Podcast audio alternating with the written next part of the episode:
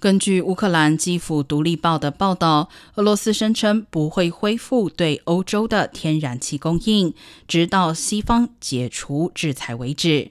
克里姆林宫发言人佩斯科夫并且指控是西方针对俄罗斯天然气工业公司寄出制裁，在管线维护方面造成混乱，才会导致天然气无法经由北溪一号管线输往欧洲。